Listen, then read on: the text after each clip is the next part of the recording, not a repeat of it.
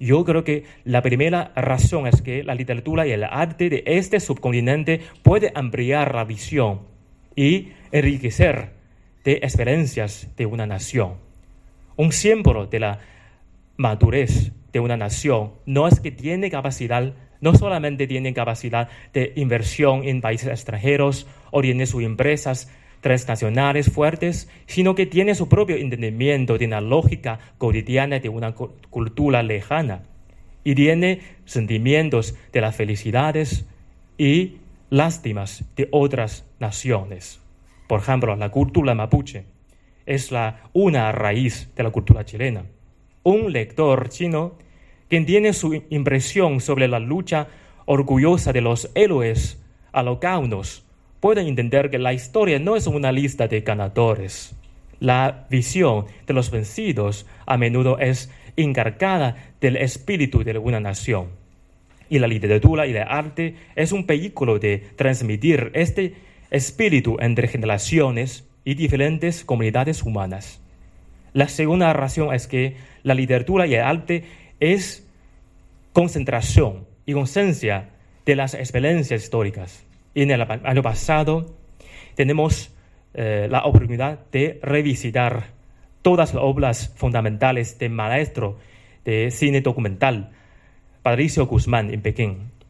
Su frase, el cine documental es un álbum de fotos de familia a la nación, inspiró a muchos cineastas chinos.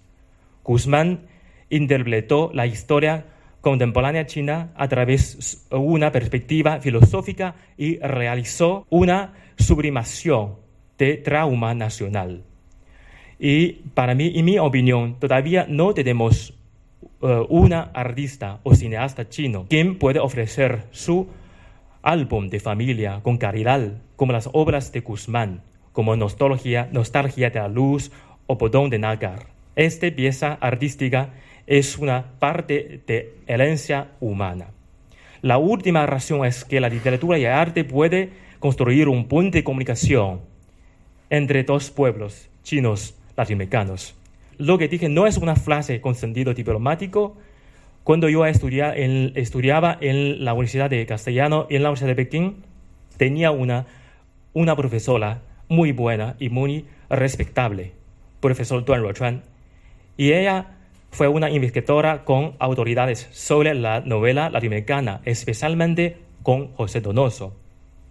Ella fue varias veces a Chile, hizo entrevistas con novelística chilena José Donoso y construyó una historia de amistad internacional en las últimas etapas de dos personas. Profesor Tuan Rochuan falleció en el año 2002, pero para mí y para los lectores chinos, y siempre ella vive en la novela de José Donoso porque ella convirtió en una figura literaria de una de las últimas novelas del gran autor chileno.